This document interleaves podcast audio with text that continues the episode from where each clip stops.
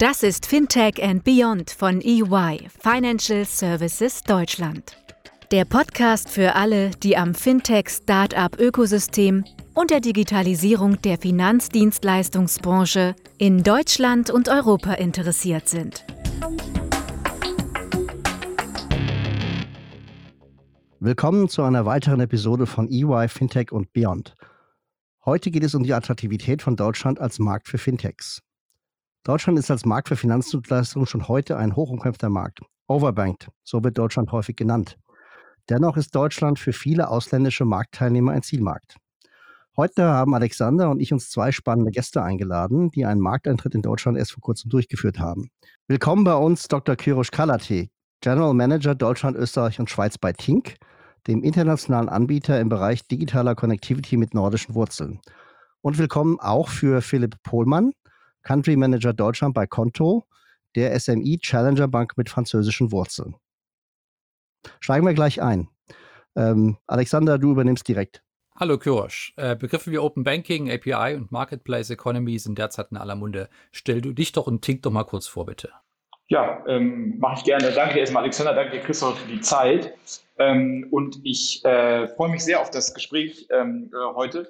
Ganz kurz zu mir. Ähm, ich bin von Haus aus Jurist, äh, war davor ganz am Anfang meiner Karriere zehn Jahre ähm, bei Bain als Associate Partner, fast ausschließlich im Banking, Asset Management, Private Equity, ähm, viel im Bereich Digitalisierungsthemen beschäftigt. Äh, danach wurde ich gefragt, ob ich äh, das Management-Team von Aux Money ähm, verstärken möchte. Das ist der größte kontinentale europäische Crowdlender ähm, habe dort diese Themen Partnerschaften, strategische Themen äh, begleitet, unter anderem sowas wie den KMU-Bereich mit aufgebaut und hochskaliert äh, und wurde dann gefragt von Tink, ob ich dort äh, das Dachgeschäft auf und eigentlich ausbauen wollte, ähm, was natürlich eine extrem spannende äh, Sache war ganz am Anfang des Jahres. Ähm, vielleicht ein paar Worte zu Tink. Tink ist der größte europäische Open Banking Anbieter. Ähm, du hast es am Anfang gesagt. Äh, was machen wir? Das ist alles rund um den digitalen Zugriff äh, und Zugang zu Konten, zu Bankprodukten und den dahinterliegenden Daten, ähm, wie das auch die meisten anderen Open Banking Anbieter machen. Was, glaube ich, die Spezialität von Tink ist, ist diese große Produktsuite und der paneuropäische Engel, den wir haben. Neben so einer reinen Connectivity jetzt äh, an Bankdaten und dem Thema Payment Initiation machen wir ganz, ganz viel im Bereich äh, Data Services, das heißt Aufräumen von äh, Finanzdaten, Kategorisieren von Transaktionen, Risikoanalysen, KYC, äh, Anti-Money Laundering, Verifikationsservices ähm, und so Zuordnen von Transaktionen. Das ganz Spezielle ist, bei Tink, kann ich nachher noch mal ein bisschen mehr draus sagen, äh, aus dem Bereich äh, Financial Management App kommt, ist das ganze Thema, ähm, wie kann ich äh, sehr schnell im Fintech oder in der Bank Financial Insights bieten, das heißt Intelligenz aus Finanzbewegungen des Kunden, ähm, sind äh, quasi mit diesem äh, äh Produktportfolio in den Markt gegangen und sind äh, heute in 14 Ländern unterwegs und ganz neuerdings auch mit dem Thema Business Financial Management. Das heißt nicht nur Connectivity für Retail-Kunden, sondern auch für Business-Kunden. Ja, vielen Dank, Kyrosch. Da haben wir auch direkt die Überleitung zu Philipp.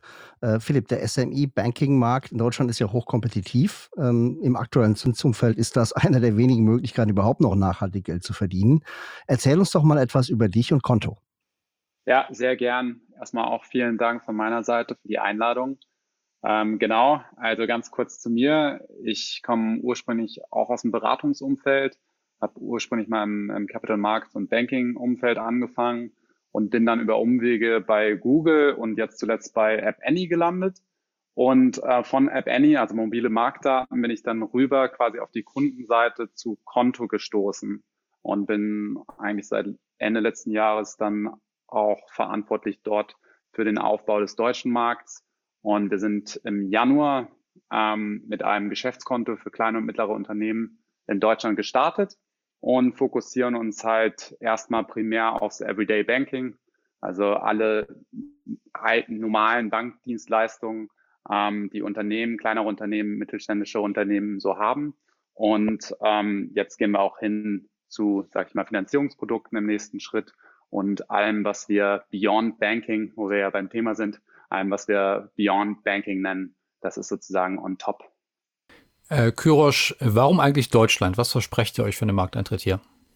Genau. Ähm, der Markteintritt in Deutschland ist, äh, ich sage jetzt mal Deutschland, ist ja Deutschland, Österreich und Schweiz, wirklich ein äh, zentraler für Tink. Ich hole noch mal ein bisschen aus. Ich hatte gerade gesagt, äh, wo wir herkommen. Äh, Tink hat ähm, seit ungefähr zehn Jahren am Start. Sind nach einer Phase, wo wir ähm, als äh, eigentlich Retail Proposition Financial Management äh, angeboten haben, mit Personal Financial Management, sehr erfolgreich in äh, Schweden gewesen, zehn Prozent der Bankbevölkerung äh, dort haben, haben diese Tink-Application genutzt.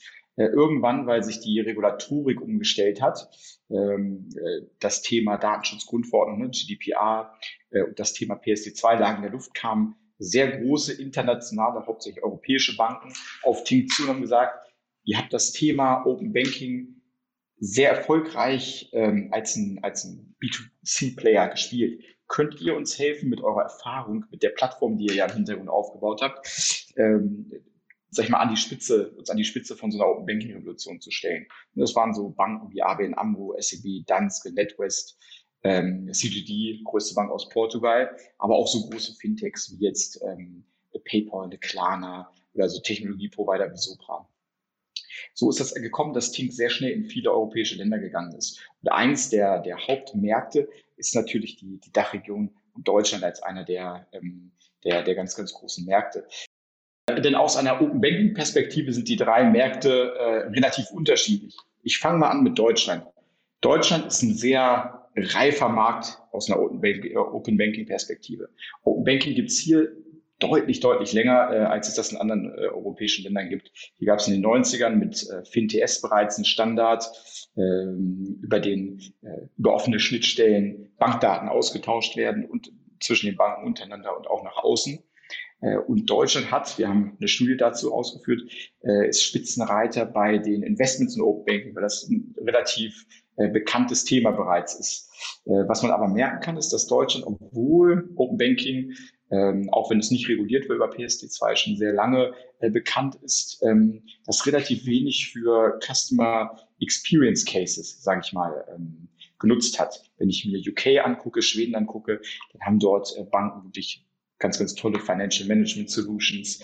Ähm, äh, das wird also sehr, sehr äh, ausführlich äh, genutzt. Das ist bei deutschen Banken noch deutlich zurückhaltender. Das ist natürlich eine, eine ganz besondere Stärke von Tink, da wir aus diesem Bereich kommen und mit vielen großen Banken das in Europa bereits umgesetzt haben, da reinzugehen. Und Deutschland ist einfach von der schieren Größe der Zahlungsvorgänge, ähm, der Zahlungsprovider, der, der Bankenlandschaft und natürlich auch der Fintech-Landschaft unglaublich äh, attraktiv, ähm, wenn man sich das anschaut. Das ist natürlich für Tink, wenn man Anspruch hat, ähm, äh, der größte in Europa zu sein, extrem äh, attraktiv, da reinzugehen und vielleicht auch das Wissen, was wir aus vielen europäischen Ländern gesammelt haben, ähm, in Deutschland äh, zu nutzen, um viele Themen noch weiterzuentwickeln. Das ist also, wenn ich mir mal Deutschland anschaue. Das nächste Thema Österreich hat sehr, sehr viel äh, Potenzial, da Österreich für die Größe ein starker Bankenmarkt ist. Äh, auch dort kann man mit, den, ähm, mit dem Wissen, Österreich hat jetzt selber wenig starke äh, eigene Open Banking Anbieter. Ähm, das ist natürlich auch nochmal eine Chance für uns, damit äh, mit reinzugehen und das ganze Thema zu entwickeln. Schweiz kann man fast separat sehen. Schweiz unterliegt äh, nicht der äh, PSD2-Richtlinie und hat auch traditionell äh, keine Infrastruktur, um flächendeckend ähm, Zugriff zu Konto- und Finanzdaten äh, zu liefern, was es dann natürlich Open Banking Cases und einem Open Banking Anbieter schwierig macht, es gibt dort zwar Initiativen, die das vereinheitlichen wollen, aber das ist äh, bei weitem nicht ähm, von den Schnittstellen her auf einem Niveau, dass man das, äh, dass man dort sagen kann, man hat jetzt hier eine Coverage von 95 Prozent der Retail-Bevölkerung oder 95 Prozent der, der Business-Bevölkerung. Nichtsdestotrotz kann man auch dort dann halt speziell für einige Banken, die dann sagen, ich gebe euch Transaktionen, schöne Cases bauen, äh, in Richtung, ich kategorisiere äh, dem Kunden mal seine Transaktionen, zeige ihm echte Financial Insights, wo gibt er am meisten aus und kann dann sowas wie Next Best Action und, und Data-Driven Sales dort, dort implementieren. Das heißt, wirklich diese gesamte ähm, drei Länder, die ich, äh, die ich mir anschaue, äh, wahrscheinlich der größte Markt in Europa, ähm, viel aufzuholen, aber auch schon viel Verständnis da und das macht es unglaublich interessant für, ähm, für einen Spieler wie Tink. Ja, ich finde das, find das super, ähm, Kyrosch, dass du mal darüber sprichst, dass wir in Deutschland äh, tatsächlich Open Banking schon seit vielen, vielen Jahren haben. Das ist vielen gar nicht transparent, auch außerhalb Deutschlands nicht. Insofern äh, ein richtiger guter Punkt. Und ähm, das, der hat natürlich auch frühzeitig schon Challenger-Banken auf den Plan gerufen. Der hat frühzeitig neue ähm, Dinge entstehen lassen, möglicherweise ähm, in einem Umfeld, wo, wo die Schnittstellen noch nicht so klar sind. Ich glaube, da kommen wir später nochmal zu. Ähm, aber Challenger Bank ist ja auch das Thema für Konto, ja, Philipp. Ähm, für euch ist Deutschland ein attraktiver Markt. Warum genau? Und wie geht ihr jetzt da den Markteintritt an? Das ist ja jetzt nicht so, dass ihr da allein seid, sondern es gibt ja durchaus Wettbewerb. Ja, genau, absolut. Also ich denke erstmal auch ähm, sozusagen per perspektivisch gesprochen, möchte Konto oder hat Konto, bestrebt Konto eben die, die Businessbank Europas zu werden. Also da ist schon wirklich das Bestrebnis da, ein europäischer Player zu werden. Und daher haben wir auch ähm, in Frankreich zwar angefangen, aber dann die Märkte Italien, Spanien und Deutschland sozusagen als nächste, als nächstes Etappenziel mit reingenommen. Ähm, Deutschland spielt deswegen so eine große Rolle ähm, in sozusagen diesem, diesem Gesamtplay, weil wir halt hier in, in Deutschland circa dreieinhalb Millionen kleine und mittlere Unternehmen haben ähm, ein Riesenzuwachs an Neugründungen, äh, die jedes Jahr passieren, zwischen 350 und 400.000. Ähm, wirklich auch ein super starkes Wachstum, was das Freelancer, also Freiberufler, selbstständigen Segment angeht und ähm, somit in der Gesamtheit letztendlich ein Riesenpotenzial, einfach Riesenmarktpotenzial für uns, weil wir, weil wir uns eben genau auf, auf dieses Segment auch fokussieren möchten. Ähm, dann ist es natürlich so, hast du schon angesprochen, Deutschland war, weil eben als Markt so attraktiv innerhalb von Europa, war es auch ähm, einer der ersten Märkte, die, die letztendlich verstanden haben oder, oder wo, wo Anbieter letztendlich verstanden haben, dass ähm, dieses KMU-Banking noch ein bisschen underserved ist, also dass die, sag ich mal, die, die klassischen Hausbanken ähm, sich dieses Segment eben gar nicht so stark anschauen oder es da vielleicht noch Verbesserungspotenzial gibt und ähm, aus, aus dem Hintergrund, vor dem Hintergrund sozusagen sind hier schon Lösungen in, in 2016, 2017 dann entstanden, ähm, die inzwischen auch eine, eine, einen sehr starken Marktanteil innerhalb dieses Segments haben. Also der größte Teil des, äh, des Segments wird immer noch von den klassischen Hausbanken bedient und ähm, sage ich mal, die, die verbleibenden zehn Prozent, ähm, die werden sich dann aufgeteilt von ähm, schon bestehenden An Anbietern die in einem ähnlichen Bereich arbeiten, wie wir das auch tun. Ich glaube, wo, wo wir uns als, sag ich mal, Challenger zu dem, zu der klassischen Hausbank, aber auch sozusagen als neue Lösung im, im Vergleich zum direkten Wettbewerb doch schon ein bisschen abheben oder unterscheiden, ist eben die strategische Ausrichtung von Konto insgesamt. Ähm, also zum einen der klare Fokus auf, auf Europa als, als Ziel und nicht auf, sage ich mal, den, den deutschen Markt allein, ähm, so dass man auch sozusagen einige der, der Learnings von den anderen Märkten mitnehmen kann und natürlich auch für ein, sage ich mal, europäisch ausgerichtetes Unternehmen attraktiver wird. Ähm, aber gleichzeitig auch, oder sozusagen der, der zweite Punkt ist wirklich diese, diese strategische Ausrichtung zu sagen, ähm, wir wollen als erstes mal eine, eine Bank werden, also ein Kreditinstitut werden, von einem Zahlungsinstitut zu einem Kreditinstitut und dann sozusagen den, den Fokus auf äh, wirklich das, das Business Finance Management legen. Ähm, also wir haben diese, diese zwei Ebenen, ähm, wo es andere Spieler gibt, auch im, im deutschen und auch im europäischen Welt, die eben sagen, wir wollen eine Bank werden. Sagen wir eben, wollen diesen Schritt zum Kreditinstitut machen. Das ist auf jeden Fall was, was uns klar unterscheidet und uns ermöglichen wird, eben aus eigener Hand auch Bankprodukte anzubieten. Ähm, die Serviceleistungen, die dann sozusagen on top kommen und äh, sehr stark an das Business Finance Management gekoppelt sind, ähm, da könnte man fast schon sagen, sind wir natürlich sehr nah dran an, an Tink oder Tink könnte zum Beispiel Konto äh, grundsätzlich mal unterstützen. Ne? Also wir könnten eine der von, von Kyrisch angesprochenen Applikationen sein oder werden ähm, und haben natürlich zusätzlich noch einige einige Kernkompetenzen, die wir gerade aufbauen, ähm, wo wir, glaube ich, auch später nochmal drauf eingehen werden. Ja, wir haben uns das Thema SMI-Kundenbedürfnisse auch sehr intensiv angeguckt in den letzten Monaten und Jahren. Und ein Thema war immer auch ähm, die Frage A, digitale Affinität, also wie affin sind die Kunden überhaupt für so ein Angebot? Ich glaube, da kann man eine, eine starke Zunahme in den letzten Wochen, Monaten, vielleicht auch Corona-bedingt verzeichnen. Das zweite war immer so die Frage, was bringt mir die Bank eigentlich? Ne? Also im Sinne von neben dem klassischen Daily Banking, ähm, was man ja, wie du schon sagst, mit Dashboarding und ähnlichen Themen abdecken kann, äh, was glaube ich auch so langsam sich dann zum, zum Marktstandard entwickelt, ist auch die Frage, can you help me? Also im Sinne von, äh, kannst du mir bei meinem eigenen Geschäft möglicherweise helfen? Das ist so ein Thema, was bei uns sehr häufig in den Segmentierungsfragen rauskam. Und das zweite, ähm, eher so die Frage, ähm, wie konkret kannst du mich in meinem Daily Banking wirklich unterstützen? Und da gibt es ja diese Themen rund um ähm, ich würde mal sagen, Liquiditätsprojektion, ähm, äh, Integration von Beyond Banking Angeboten, die jetzt natürlich auch sehr spannend sind in Richtung Anschluss von ähm, Accounting Software, die, die, die Brücke rüber zum Tax Management. Wie stellt ihr euch da auf? Ja, absolut, genau. Also das ist sozusagen, das würde ich grob in, in, in diese Beyond Banking-Themen zusammenfassen. Aber es ist genau richtig. Also was wir ja letztendlich erzielen wollen, ist sozusagen das, ähm, das Finanzmanagement auf Autopilot.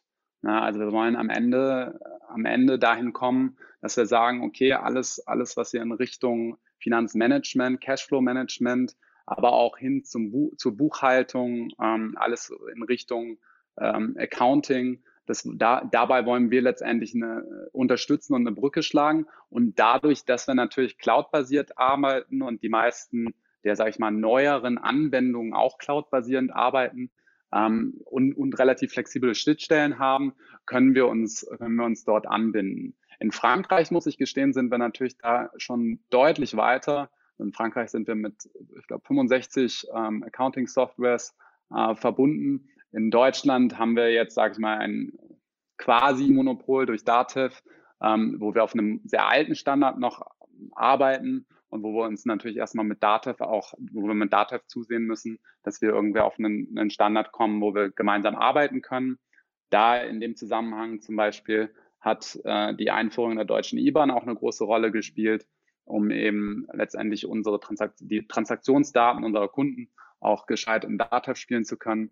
Und so arbeiten wir uns, also ich würde sagen, wir haben, wir haben einen relativ, wir sind einen relativ weiten Weg schon gegangen in einem Projekt, was ich mal so grob als Konto Connect zusammenfassen würde, äh, wo, wo wir uns sozusagen mit unterschiedlichen äh, Anbindungen äh, verbinden und haben da aber jetzt noch in Deutschland spezifisch noch einen sehr weiten Weg auch vor uns, wo wir halt sagen, okay, wir müssen erstmal verstehen, welche Lösungen hier vor Ort eben lokal genutzt werden von unseren Kunden und inwieweit, ähm, also wo, wo letztendlich die, die spezifischen Painpoints sind, ähm, dann sozusagen das Ganze wieder, die, diese, diese Requests oder diese Anfragen dann zu verarbeiten und in unserer Roadmap entsprechend zu priorisieren. Aber das ist auf jeden Fall das Ziel. Am Ende ist sozusagen das Finanzmanagement auf Autopilot für kleine und mittlere Unternehmen. Körisch, du hast uns ja schon einen kurzen Überblick über die API-Landschaft in Deutschland gegeben. Ähm, was denkst du, welche USPs Tink hier mitbringt und wie könnt ihr euch hier differenzieren? Ganz genau. ähm, die API-Landschaft in Deutschland und Europa hat ja durch die Umstellung auf PSD2 ähm, einen riesen Kraftakt hinter sich und hat auch noch einen großen Kraftakt, glaube ich, vor sich. Ähm, dadurch, dass äh, sag ich mal, nicht bestehende Schnittstellen geschaffen wurden, die sehr vereinheitlich geschaffen wurden und äh, dann im, im, letzten Jahr, Ende letzten Jahres äh, tatsächlich dann quasi live geschaltet wurden. Es gab viel äh, Schwierigkeiten äh, bei der Umstellung. Ähm, es ist noch heute so, dass äh, äh, Open Banking Anbieter immer quasi zweigleisig fahren. Traditionell, das kann Scraping, Reverse Engineering, was auch immer sein, nutzen und dann die entsprechenden PSD2-Schnittstellen, die teilweise besser, teilweise schlechter funktionieren. Was bringt generell mit bei diesem Thema Plattform, ähm, äh, API-Plattform. Das heißt, äh, eine Plattform schaffen, über die man ähm, in einer, im großen Stil, sage ich mal, ähm, auf Daten zugreifen kann über, über APIs. Dadurch, dass wir in äh, jetzt äh, bald 14 Ländern sind, äh, haben wir natürlich eine ganz gewisse Schlagkraft. A, Wir haben äh, sehr viel Erfahrung drin, unterschiedliche APIs in unterschiedlichen Ländern, auch wenn das, das können PSD2 APIs sein, das können nicht PSD2 äh, APIs sein, anzuschließen. Dadurch habe ich natürlich mal einen gewissen Erfahrungsschatz. Ähm, und äh, wir haben, das möchte ich mal von uns behaupten, wahrscheinlich eine sehr, sehr hohe Geschwindigkeit, äh, auf Änderungen in APIs ähm, zu reagieren und auch darin, äh, neue APIs anzuschließen. Zum Beispiel mal APIs, die jetzt nicht ein Konto betreffen, sondern ähm, ein Investmentdepot äh, oder einen bestimmten Kredit. Äh, das heißt, man hat hier einen Erfahrungsvorteil allein dadurch, dass man eine äh, Erfahrungsskalierung hat, äh, was, glaube ich, ganz, ganz wichtig ist. Ähm, das Zweite ist, was man mit so einer Plattform äh, machen kann.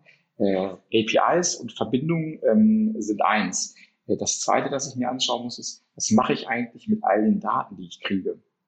Das ist, glaube ich, ganz, ganz relevant. Und da hat man noch stärkeren Plattformeffekt, wenn ich natürlich aus 14 Ländern, irgendwann aus allen Ländern in Europa, irgendwann global äh, ähm, User habe und Daten verarbeite, äh, Daten für unsere Partner äh, aufbereite, dann habe ich natürlich eine unglaubliche Schlagkraft. Es ist also, ähm, ich habe eine deutlich bessere Artificial Intelligence und Erfahrung, wenn ich 10 Milliarden Transaktionen oder 100 Milliarden Transaktionen kategorisiert habe, analysiert habe, Risikomodelle darauf gebaut habe ähm, und das dann halt äh, weltweit, als wenn ich das nur in einem Land gemacht habe und irgendwie nur eine Milliarde beispielsweise habe. Und das ist äh, der, der klare Anspruch von Tink, ähm, wirklicher Plattform, globaler Plattformspieler zu sein und zu werden und äh, diese Vorteile an die Partner weiterzugeben. Denn äh, natürlich profitiert unglaublich ein Partner davon, dass Tink das in einer, äh, ich sag's mal neudeutsch, kosteffizienten Art und Weise anbieten kann, auf einer Qualität, die es so eigentlich nicht gibt, ähm, allein aus dieser Erfahrung. Das ist also wirklich ein echtes Plattform- und Skalierungsspiel. Und da ist Tink durch die, durch die Größe, glaube ich, ähm, äh, extrem gut und extrem äh, stark aufgestellt.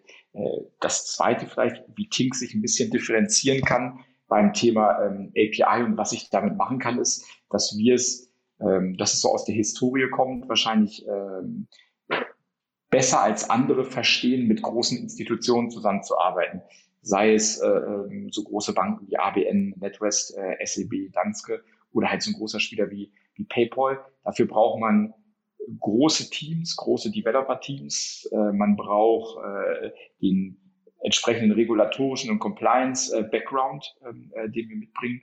Und man braucht auch, ich sage mal ganz salopp, fast äh, tiefe Taschen, ähm, äh, um, um das zu machen, um auch die Ressourcen dahinter zu setzen. Und das war, glaube ich, dadurch, dass wir es ähm, sehr früh gezeigt haben, dass wir erfolgreich äh, so ein Thema APIs und Plattformen auch mit großen Spielern umsetzen konnten. Ähm, das war auch ein Grund dafür, dass wir dann natürlich nochmal überproportional viel Geld raisen konnten, ähm, versus jetzt andere Open Banking Spieler. Und ich glaube, das, das ähm, äh, hebt Tink wirklich, wenn ich mal wirklich nur auf das Thema Plattform, ich gehe jetzt mal gar nicht drauf ein, Customer Experience und wo wir herkommen, sondern, sondern äh, Plattform, Skalierung ähm, und was ich damit mache, das, das hebt Tink nochmal noch mal besonders hervor. Ja, das ist natürlich ein sehr spannender Aspekt, ne? die, dieses Thema, die Möglichkeit, Innovation überhaupt äh, zu finanzieren ne? und Plattform-Plays äh, zu spielen. Ähm, wir wissen, dass da große Dinge am Werk sind. Zweiseitige Märkte zu bespielen ist immer schwierig. Und äh, da ist Innovation natürlich ein ganz wichtiger Punkt. Philipp, für euch ist ja das Thema Konto.de, ähm, diese Abkürzung hat natürlich eine besondere Bedeutung. Ihr habt ja jetzt auch eine eigene Bankleitzahl, könnt demnach deutsche IBANs vergeben. Diese, diese, diese Bedürf oder dieses Bedürfnis nach der ähm, Verwendung von virtuellen IBANs, separaten IBANs, möglicherweise für Unterkonto ist, Unterkonten ist ja für, ähm, für die äh, SMI-Kundschaften, speziell wahrscheinlich für die Freelancern, die wirklichen Micros, ein ganz, ganz wichtiger Punkt. Was können denn da die Kunden in Deutschland aus eurer Sicht für Produkte und Dienstleistungen erwarten? Ja, absolut. Also ähm, ich glaube, die, die deutsche IBAN interessanterweise im, im, im, beim, beim Launch oder vorm, vorm Launch noch gar nicht so stark priorisiert und gar nicht so stark angedacht, ähm, hat dann doch eine, eine enorme Bedeutung bekommen. Einfach aufgrund, dass wir gesehen haben, zum einen gibt es immer noch die IBAN-Diskriminierung. Also wir hatten da die diverse, ähm, diverse Feedback auch gesammelt von, von unseren Kunden, deutschen Kunden, die das Beta-Produkt von Konto Deutschland getestet hatten. Ähm, und dann zum anderen ist es eben auch ein, ein, wichtiger Schritt, genau wie von dir angesprochen, Richtung beispielsweise Unterkonten ähm, werden unsere deutschen Kunden bald schon was erwarten können, ähm, hin zu, sage ich mal, äh, Anbindung an Buchhaltungssysteme. Äh, da hatte, war ich vorhin schon kurz drauf eingegangen. Und letztendlich auch ein, ein wichtiger Schritt sozusagen ähm, hin zur, zur größeren, ähm, größeren Mission sozusagen die, die, die Bank zu werden für, für ähm, SMEs zu sagen eben, ähm, wir haben ja in 2019 das Kernbankensystem, eigenes Kernbankensystem entwickelt und ähm, haben jetzt sozusagen ähm, die IBAN äh, nochmal oben drauf gesetzt für deutsche Kunden. Das heißt, deutscher Kunde kann jetzt eine, eine Kreditkarte, eine Debitkreditkarte von, von äh, Konto äh, mit und, und, und auf, auf einer, basierend auf einer deutschen IBAN bekommen. Und ähm, wir können diese Karten auch selbst aus eigener Hand ausgeben. Das heißt, wir, wir können auch Premium-Karten ausgeben beispielsweise, ähm, bis hin zu ähm, sozusagen dem, dem nächsten Schritt hin zum Kreditinstitut, dann Finanzierungsprodukte zu entwickeln. Äh, wir arbeiten gerade an einem eigenen ähm, Credit- und Risk-Scoring-Modell, äh, um dann letztendlich 2021 äh, bis circa Mitte, Mitte 2021 dann auch die ersten äh, Produkte in die Richtung auf den Markt zu, ähm, zu bringen. Und das ist letztendlich super stark feedback-basierend auch. Also was wir eben machen ist, wir schauen uns wirklich äh, das Feedback, was wir über, über Trustpilot und über die unterschiedlichen äh, Kanäle einsammeln können, auch über unseren eigenen C-Set, einen NPS, ähm, ähm, den, den wir sozusagen ausgeben, dass, dass wir da wirklich abfragen, okay, was, was sind die, was sind die Features und was, was sind irgendwie die, die Pain Points, ähm, die ihr als, als Unternehmen wirklich habt und, und wie können wir die bestmöglich adressieren. Und das haben wir, haben wir, machen wir eben marktspezifisch und schauen eben ganz genau, wo, wo wir sozusagen als nächstes ansetzen müssen. Und ähm, ja, genau, wie gesagt, also von der deutschen IBAN jetzt geht es erstmal Richtung Finanzierungsprodukte, aber im, im Zwischenschritt werden wir sicherlich auch noch ähm, Unterkonten einführen und, und andere Themen noch mit abbilden. Kyrosch, ihr habt zusammen mit YouGov eine Studie durchgeführt und euch die Investitionsschwerpunkte der europäischen Banken im Bereich Open Banking angeschaut. Und in Deutschland hat sich gezeigt, dass dort die Banken hauptsächlich auf Prozessoptimierung, Regulatorik schauen und relativ wenig zum Thema Kundenerlebnis, Endkundenerlebnis beitragen. Ist das möglicherweise so ein Sweet Spot, Sweet Spot in dem ihr da aktiv sein könnt? Ja, ganz genau. Das ist, das ist eine der ähm der, der Hypothesen, die wir natürlich hatten für den, für den deutschen Markt speziell und die sich jetzt auch schon in den Gesprächen, ähm, äh, in vielen äh, Prozessen, in denen wir ähm, unterwegs sind, bewahrheitet haben. Äh, das ist, glaube ich, ein, ein, Thema. Wenn man sich Deutschland anschaut und auch diese Studie anschaut, dann kommen dann ein paar Themen raus. Einmal genau das, was du gesagt hast. Äh, das Thema Open Banking als Regulatorik Anforderung und Bürde zu verstehen, ähm, ist sicherlich ein Thema äh, in Deutschland. Viele Leute haben durch diese PSD2-Bestellung, die sehr holprig war, die unglaublich viele Ressourcen äh, gebunden hat, schon fast ähm, eine, eine gewisse ähm, äh, ja, Antipathie gegen das Thema äh, Open Banking, weil sie es als, als äh, was rein äh, technisches und rein regulatorisches verstehen, äh, ähm, was es natürlich äh, eigentlich nicht ist. Es wurde jetzt einmal äh, vom Regulator gesehen, dass es ein Bedürfnis danach gibt, äh, das Thema Datenaustausch zu äh, standardisieren. Zusammen mit dem Thema Datenschutzgrundverordnung ist das ja eine Demokratisierung von Daten gewesen. Ja? Der Kunde ist jetzt eigentlich äh, noch stärker her über seine Daten und kann jedem, von dem er sich Vorteile, bessere Angebote, bessere Customer Experience verspricht, quasi den Informationsstand verschaffen, den sonst eigentlich nur die Hausbank hatte. Ne? Die Hausbank und das auch noch in einer, in einer aggregierten und, so sehr schnellen Art und Weise. Ähm, ähm, das ist in der Tat ein Thema. Und Deutschland ist, wie gesagt, steckt gerade noch ein bisschen in diesem ähm, gefangen darin, dass viel über Regulatorik kam. Ein anderes großes äh, Thema in Deutschland ist natürlich auch das Thema Legacy IT. Äh, ich habe A, eine Legacy über das Thema FinTS, dass ich also bereits schon mal Schnittstellen geschaffen habe, für das Thema Open Banking. Jetzt muss ich irgendwie mit PSD2 noch mal ein zweites Set an Schnittstellen bringen. Und ich habe natürlich eine Legacy IT, wenn ich mir meine Applikationslandschaften anschaue. Wenn ich also jetzt einen tollen ähm, Use Case von Open Banking, zum Beispiel eine, eine PFM-App oder äh, der Philipp hat es gesagt, ähm, äh, warum kann äh, nicht mal eine Großbank, sowas wie eine BFM-App, sehr schnell aufstellen. Die scheitern aber oft daran, dass sie viel Legacy-IT haben, ähm, auch Priorisierungsprobleme ähm, äh, intern von Projekten, das, das aufzusteigen. Und ich glaube, da können wir ähm, von Tink ähm, extrem gut helfen. Warum? Wir haben das beispielsweise, mein Beispiel, ähm, mit einer ABN AMRO oder einer CGT. Es sind beides riesige Banken äh, aus, aus, aus Holland, äh, einmal aus Portugal, konnten was innerhalb von drei Monaten so eine komplette PFM-App bauen. Und wir sind da nicht äh, die Leute, die die App bauen, sondern wir stellen SDKs, so Software Developer Kits her, mit denen ich ganz einfach diese äh, A, die Konnektivität ähm, äh, für, die, äh, für die einzelnen Konten, das sind doch alles drittbankfähige äh, Applikation. Also es ist eine App, wo ich dann nicht nur die Konten von der ABN sehe, sondern auch von äh, Drittbanken, sei es eine Revolut, sei es etc. Und ähm, alle alle quasi Value-Added Services obendrauf. Das heißt, das Thema Budgets, Statistiken, ähm, Data-Driven Sales, Data-Driven Communication mit dem Kunden, was weiß ich, der spart auf eine, äh, auf eine Reise. Und kurz bevor die Reise gekauft hat, dann wird er gesagt, Mensch, hast du schon mal über eine Kreditkarte und eine Auslandsreisekrankenversicherung gedacht. Oder er kauft ein Fahrrad, hast schon mal über eine Versicherung fürs Fahrrad nachgedacht. Also alle diese, ähm, diese Intelligenz dahinter, dieses Advisor in a Pocket zum Beispiel, da kann man sich sehr, sehr leicht über die SDKs aus einer Konsole reinziehen. Und ähm, ich glaube, das ist in der Tat eine, eine Stärke, die Ding hat. Äh, eine Bank, die, eine große Bank, die Herausforderungen hat äh, beim Thema IT und auch beim Thema schnell Time to Market wirklich zu helfen. Und da hilft so ein bisschen äh, diese schwedische, ähm, also ein paar schwedische Tugenden, würde ich, würde ich fast sagen, ne? durch ein hohes Commitment, das mit einem großen Partner umzusetzen, ähm, eine Beständigkeit und auch eine gewisse Einfachheit und Modularisierbarkeit dieser, dieser Lösung. Ich kann ja aus der Plattform, die wir haben, tausende Use Cases rausbauen. Ob es jetzt ein, äh, der Philipp hat es auch gesagt, in, zum Beispiel so eine Art Account Snapshot ist und ich meine Risikoeinschätzung mache, ob es das Thema Kontenverifizierung ist. Ob es das Thema, wir bauen mit, ähm, mit so Loyalty Card Providern, kann man ja auch ähm, äh, zum Beispiel Transaktionen nutzen, um zu gucken, wo hat er eigentlich eingekauft. Also man kann ganz viel mit Open Banking machen.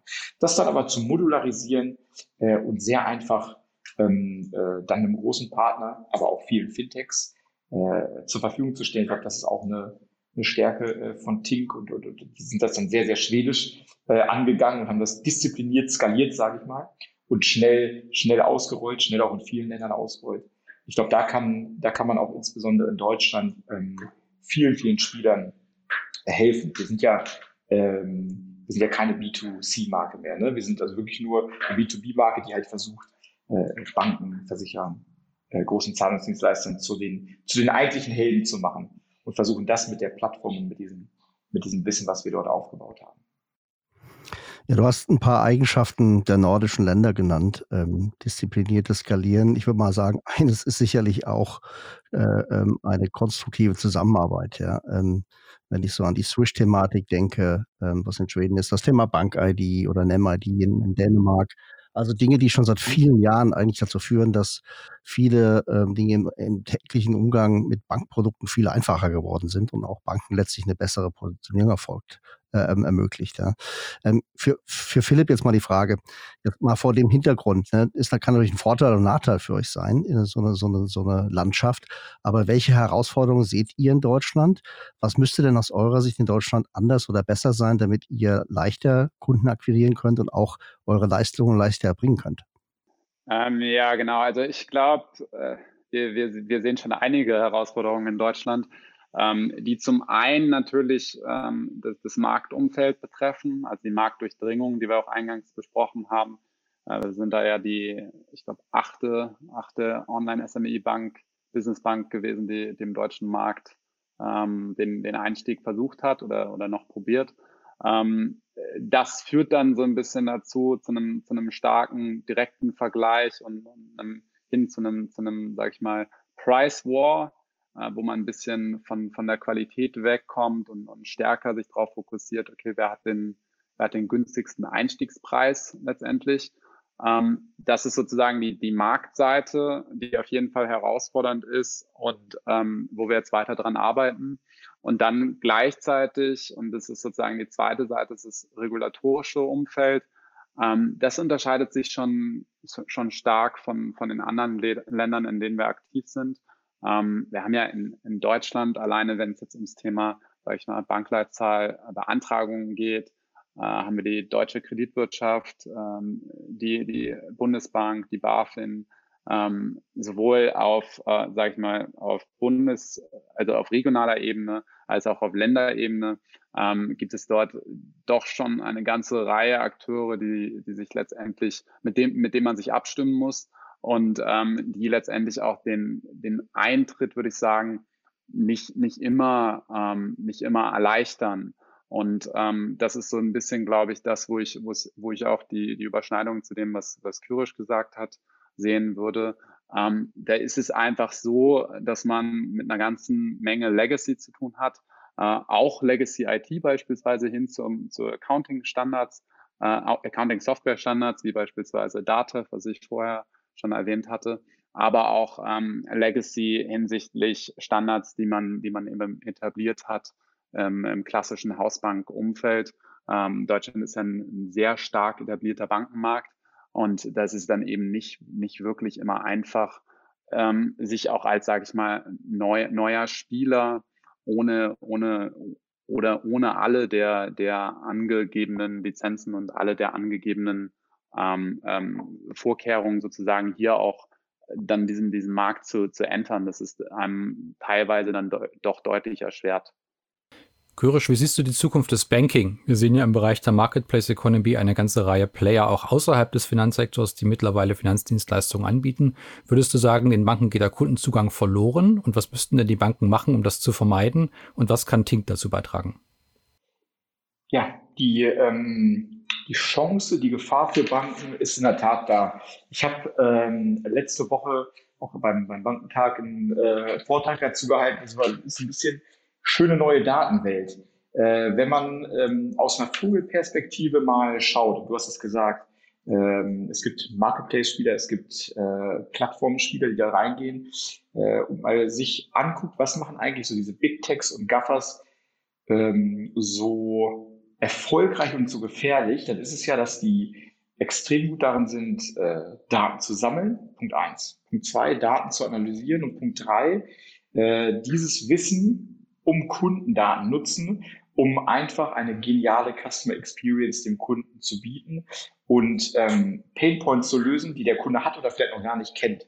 Ja, also Amazon weiß genau, wann du was kaufen willst, äh, Netflix weiß genau, wann du was gucken willst, macht dir Vorschläge, Google äh, weiß, wonach du guckst, ähm, wonach du searchst äh, ähm, und kann darauf dann ganz, ganz personalisierte Profil äh, erstellen und ähm, das ist einfach eine, das macht Spaß das macht Spaß. Das hat Christian Sewing äh, letzte Woche auch gesagt. Das ist, glaube ich, äh, äh, das, das Entscheidende.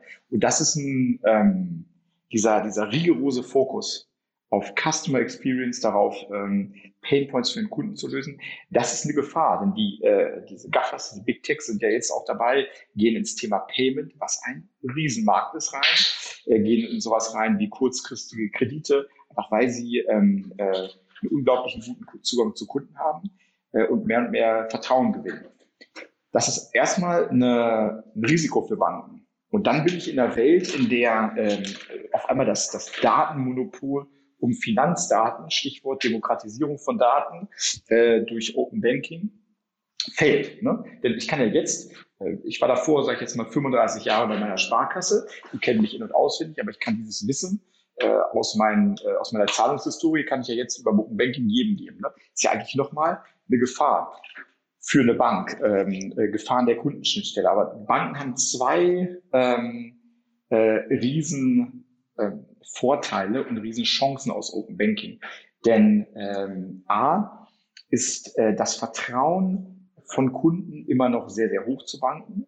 Äh, insbesondere auch das Vertrauen, äh, Bankdaten von anderen Banken mit einer Bank zu teilen, ist sehr, sehr groß. Das heißt, ähm, äh, wenn ich jetzt bereit bin, meine Kontoinformationen zu teilen, dann mache ich das am allerliebsten mit Banken.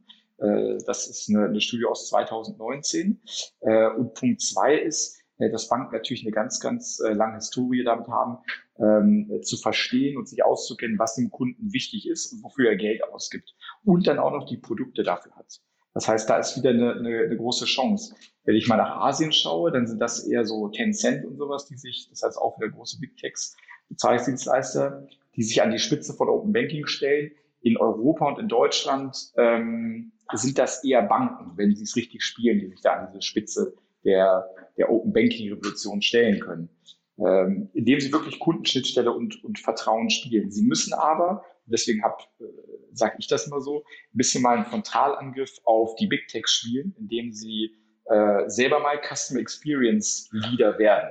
Das heißt, ganz konkret gucken, was kann ich eigentlich im Bereich äh, Finanzen dem Kunden Gutes tun? Wo kann ich einen Painpoint ähm, äh, ersetzen? Und das ist auch genau diese, diese Messlatte, nach der wir bei, bei Tink immer vorgehen. Wenn wir mit einer Bank äh, beispielsweise äh, partnern und, und denen helfen, ähm, Use Case umzusetzen, dann muss das irgendein riesen Painpoint beim Kunden lösen. Ne? Sei es jetzt, dass wir ein deutlich personalisierteres Angebot machen, zum Beispiel indem man sowas wie diesen äh, Account-Check und ähm, Risikoprofil erstellen kann, dann einfach den, den Kunden deutlich besseres, schnelleres Angebot machen kann. Ähm, oder es muss äh, convenient, also zeitsparend, pragmatisch sein. Das ist jetzt äh, eine Geschichte, die vorher Wochen gedauert hat, zum Beispiel Depotumzug.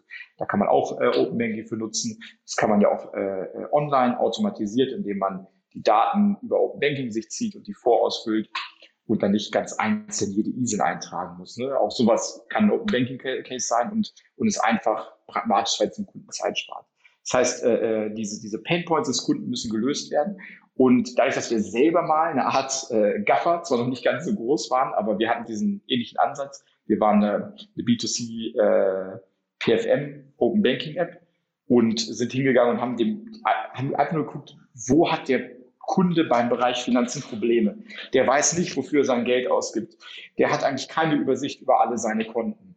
Äh, der ähm, möchte einfach Zahlungen auslösen äh, äh, aus einer App. Und all diese Probleme haben wir eigentlich in, in, in so einer äh, Open Banking PFM App gelöst und waren damit dann erfolgreich im Customer Experience Leader. Und das versuchen wir jetzt äh, ähm, quasi unseren Partnern weiterzugeben. Äh, und zwei Sachen, die man da äh, noch nennen kann. Ähm, äh, du hast ja das Thema angesprochen, Marketplace Economy und vor allen Dingen auch Economies of Scale. Ich glaube, was du kannst dir als Bank natürlich eine ganz, ganz große Plattform aufbauen. Was ist das? Eine Plattform mit vielen Usern, du hast ja viele Kunden. Du wirst aber gegen ähm, Google und Apple, die das machen, immer kleiner sein. Deswegen sagen wir, und das, das ist das äh, eindeutige äh, Ziel von uns, lass uns eine europäische, irgendwann eine globale Plattform, Open Banking schaffen und dann unseren Partnern daran teilhaben lassen, denn dann haben die Virtual Scale. Das ist es. Eine Bank kann sich dann ja quasi dieses, die muss diese Data ähm, äh, äh, Services gar nicht mehr selber machen und die Erfahrung von Milliarden Transaktionen sammeln, sondern sie kann sich ja Virtual Scale einkaufen über so einen Spieler, Spieler wie Tink. Ähm, und natürlich das Gleiche, wenn ich mir anschaue, Zahlungsauslösung. Es ist ganz, ganz schwer, alle Connections selber zu machen als ein Finanzinstitut oder als ein Fintech. Da ist natürlich äh, ähm, einfacher, sich wieder Virtual Scale einzukaufen äh, und auf einmal mit einer API auf der ganzen Welt Zahlungen auslösen zu können. Mal als ein Beispiel. Ne? Das sind riesige, riesige Märkte, wo ähm, wir aber helfen quasi äh, äh, Banken, die eindeutige Stärken haben, einfach ein bisschen auf dieser Customer Experience Ecke und auf der Ecke Skalierung ähm, mit der Plattform weiterzuhelfen. Ich glaube ja, Herr Kyrosch, dass das, dass das Thema Datenzugang, also Access to Data im weiteren Sinne, und damit rede ich jetzt nicht nur über Banking, noch lange nicht entschieden ist. Ähm, ich glaube, die, die spannende Frage ist, ähm, ich kann ja heute schon um mit dem Thema Data Portability aus der, aus der DSGVO respektive der GDPR-Gesetzgebung eigentlich meine Daten auch zu Dritten übertragen. Ne? Die, wir haben nur keine ehrlicherweise sinnvollen Verfahren, mit denen das geht. Das Google Flatfile ist eben dann doch nicht so hilfreich. Ähm, aber es ist natürlich nach vorne sehr spannend, äh, welche APIs sich da entwickeln und ob es denn irgendwann von Kommissionsseite vielleicht auch mal ein eine Attacke auf die Big Techs gibt, im Sinne von, na, jetzt müsst ihr eure Datenpools öffnen. Und dann ist natürlich schon sehr spannend, äh, wo die Daten genutzt werden können und wie man die dann, dann verwendet nach vorne, ja. Ähm, Im Kanon solcher Tech-Giganten, jetzt mal eine Frage wieder an Philipp, ja, ähm, ihr habt ja schon vorhin, hast du vorhin selber gesagt, es gibt unheimlich viele Challenger-Banken in Deutschland und auch jetzt etablierte Spiele, die natürlich diesen Weg der datengetriebenen Geschäftsmodelle auch versuchen einzuschlagen. Wie bleibt ihr da in so einer Marketplace-Economy erfolgreich und wie könnt ihr da weiter wachsen? Ja, genau. Also ich glaube, ähm, also jetzt wirklich in Richtung Big Big Tech gedacht, GAFA-mäßig gedacht, ähm, glaube ich, da sind wir schon deutlich abgehoben. Was wir ja eigentlich probieren, ist diese, sage ich mal, neue Kategorie Beyond Banking zu etablieren, wo aktuell noch, noch wirklich nicht verstanden ist, ähm, was es alles umfassen wird und umfassen kann. Aber uns da sozusagen als Category Leader ähm, zu etablieren, das ist auf jeden Fall Ziel von, von Konto. Und da hat jetzt, sage ich mal, die, die ähm, haben die, die Gaffers, würde ich jetzt erstmal so sagen, nicht wirklich so ein, so ein Rieseninteresse dran. Die sind eher darauf spezialisiert, dann in bestimmte Vertic Verticals reinzugehen, beispielsweise Payments, ähm, aber nicht unbedingt an der Stelle das Interface zum Kunden ähm, äh, abzubilden. Äh, hinsichtlich natürlich unsere, der, der etablierten Spieler, sage ich mal, ähm, also der Banken, da sehe ich es so, auch, auch aus eigener Erfahrung, ähm, mache ich mir da gar nicht so viel Sorgen, um ehrlich zu sein. Ähm, weil ich sehe das, also es ist immer, in, in meinen Augen ist es so, das Thema kann natürlich über beispielsweise ein, ein Anbieter wie Tink, ähm, sage ich mal, mit einem Partner wie Tink, kann, kann das Ganze von einer traditionellen Hausbank ähm, aufgebaut und aufbereitet und aufgebaut werden. Ähm, aber letztendlich ist es natürlich dann nicht die, die Bank selbst, die das Thema ownt.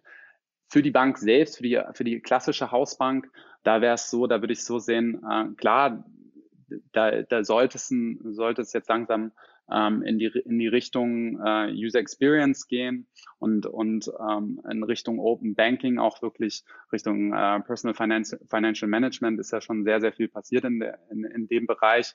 Ähm, aber dort eben auch die, die Daten, die man eben hat und über, über sehr viele Jahre gesammelt hat, äh, mit denen auch mehr zu machen.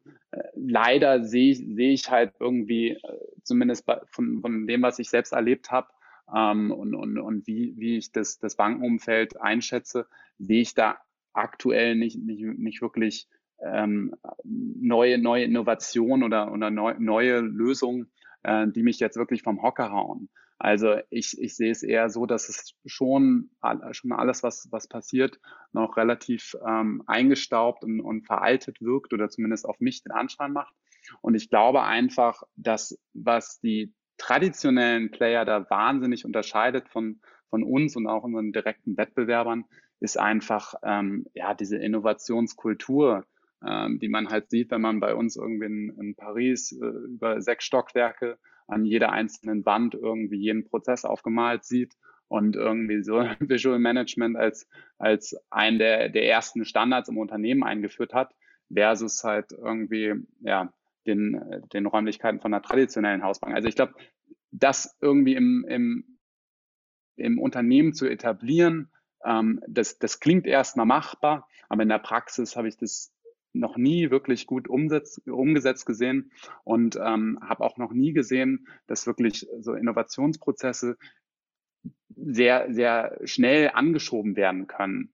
Und wenn man sich dann die Release Cycles beispielsweise bei uns für Feature Releases anschaut und anschaut, was sozusagen, was passiert auf der User Experience Seite, aber wie schnell wir auch letztendlich auf unsere Kunden eingehen können und ähm, letztendlich neue Produkte entwickeln können, dann glaube ich da, also dann fällt es mir halt schwer, das, das zu sehen, dass da eine, eine sage ich mal, eine traditionelle Hausbank so erstmal mithalten kann. Natürlich ist es so auf der anderen Seite, dass die, die, die etablierten Player und, und traditionellen Hausbanken letztendlich den, den Großteil der Kunden schon haben. Also das, sage ich mal in Anführungsstrichen, das tut denen jetzt noch nicht weh, ähm, weil sie den Churn oder den, den, den Ablauf von Kunden jetzt aktuell noch gar nicht so stark spüren. Und ähm, äh, über, über sage sag ich mal, diese, diese Wave of Disruption oder diese, diese neuen Anbieter, wo wir auch einer davon sind, äh, wird jetzt schon auch seit, seit einigen Jahren gesprochen. Das heißt, ähm, das ist eine Entwicklung, die sicherlich noch eine ganze Zeit lang andauern wird und ähm, wo wir jetzt definitiv noch nicht am Ende sind und wo auch noch nicht klar ist, äh, wer am Ende da die Nase vorn hat. Aber nichtsdestotrotz äh, fühle ich, dass das Konto da in einer sehr guten Position ist. Äh, hin zum, was uns sozusagen ähm, in der Marketplace Economy erfolgreich machen kann und, und wie wir weiter wachsen wollen. Das geht eher so in Richtung äh, Finanzmanagement auf Autopilot und letztendlich, ähm, wie ich vorhin schon angesprochen hatte, das, äh, sage ich mal in Anführungsstrichen, Financial Brain des Unternehmens zu werden. Und ähm, da ist es, glaube ich, sehr vorteilhaft, dass wir eben so nah an unseren Kunden dran sind. Also wir sprechen in, in Frankreich von, von NPS-Werten, also letztendlich Zufriedenheitswerten, die wir abfragen, jährlich von 70 bis 80, also einem NPS von 70 bis 80. Wir haben bei traditionellen Banken im, im gleichen Land Minuswerte von minus 10. Also da sieht man einfach, dass die Zufriedenheit von den Kunden und in Deutschland, ähm, by the way, in Deutschland ist es auch, sind unsere Werte ziemlich stark, liegen über 60 und sind, sind steigend. Das heißt, wir sehen einfach, dass die Kundenzufriedenheit so hoch ist und die Feature-Zufriedenheit, also die Zufriedenheit unserer Kunden mit den einzelnen Features, die wir im Markt ähm, dann auch vorstellen, so, so hoch ist, dass ich hier glaube, dass wir wirklich nach und nach oder Schritt für Schritt mehr, mehr und mehr der Funktionen, die heute noch durch, durch das, äh, äh, das Finanzmanagement im Unternehmen betreffen, dass wir die nach und nach abbilden können über, über eben unser Interface und in Zusammenarbeit mit unseren Partnern. Und da sehe ich sozusagen auch die Möglichkeit zu wachsen. Ja, ich glaube, man kann zusammenfassen, das Rennen bleibt spannend. Ja. Ähm, ich glaube auch, dass Covid-19 hier nochmal einen Impact hat äh, auf, die, auf die Innovationsgeschwindigkeit, einfach deswegen, weil möglicherweise die eine oder andere Bank jetzt festgestellt hat, dass da äh, draußen auch noch eine andere Kundengruppe ist, nämlich die Micros und die, die Selbstständigen insbesondere. Die waren ja stark in der Diskussion jetzt. Und ähm, nach vorne gesprochen wird man da auch was tun müssen. Ne? Sonst wird man tatsächlich äh, gegen, gegen Unternehmen wie, wie Konto ähm, ähm, in der Innovation verlieren. Ne? Also da bleibt es, glaube ich, sehr spannend. Ja, jetzt haben wir lange diskutiert. Ich glaube, sehr spannend. Wir sind am Ende des heutigen Podcasts angekommen. Ähm, wir verstehen ja EY Fintech und Beyond auch als Plattform, um Teilnehmer im Ökosystem zusammenzubringen. Ich glaube, das haben wir heute ganz gut hinbekommen. Kyrosch, Philipp, vielleicht sehen wir ja demnächst ja mal eine Zusammenarbeit von Tink und Konto, wenn er nicht schon im Hintergrund dran arbeitet und sei das in Deutschland oder auch in anderen Ländern. Vielen Dank euch beiden für die wirklich spannenden Einblicke in eure Motivation für den Markteintritt in Deutschland und auch äh, den Ausblick auf die Rolle in der zukünftigen Marketplace Economy. Wie immer verlinken wir unsere Gäste auch in den Show Notes. Da findet ihr die Kontaktadressen von unseren heutigen Gästen, aber auch natürlich äh, unsere Kontaktadresse EY Fintech und Beyond. Wir freuen uns da immer über Feedback, äh, aber natürlich auch über Vorschläge für weitere spannende Themen oder Gäste, die ihr gerne einmal selbst im Podcast hören wolltet. Also nochmal vielen Dank, Kyrosch. Und ähm, auch Philipp, ähm, war top, dass ihr dabei wart.